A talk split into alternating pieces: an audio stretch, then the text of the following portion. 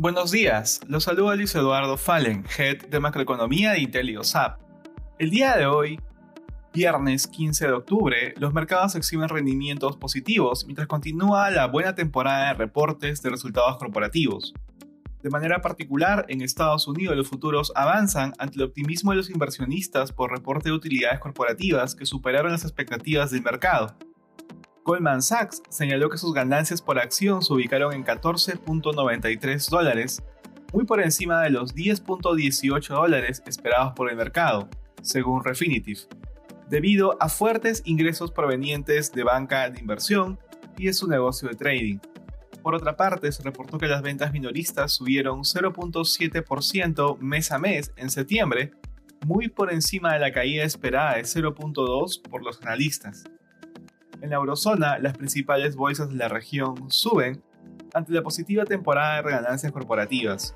Al igual que su contraparte estadounidense, el sector bancario es uno de los que lidera las ganancias ante las mayores tasas de interés y reportes que superaron las expectativas.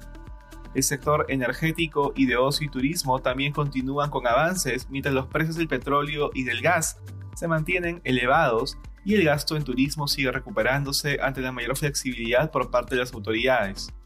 En Asia, los índices de la región cerraron con rendimientos positivos. El Hang Seng mostró ganancias ante el mayor apetito por riesgo a nivel global.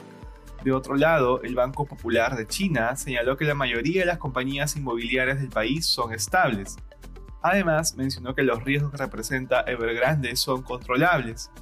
Por su parte, el Nikkei japonés culminó al alza debido principalmente a los avances del sector tecnológico. Respecto a commodities, el precio del oro cae ante las mayores tasas de interés alrededor del mundo. Por otra parte, el precio del cobre aumenta ante un mejor sentimiento a nivel global. Y finalmente, el precio del petróleo avanza. Gracias por escucharnos si tuviera alguna consulta, no duden en contactarse con su asesor.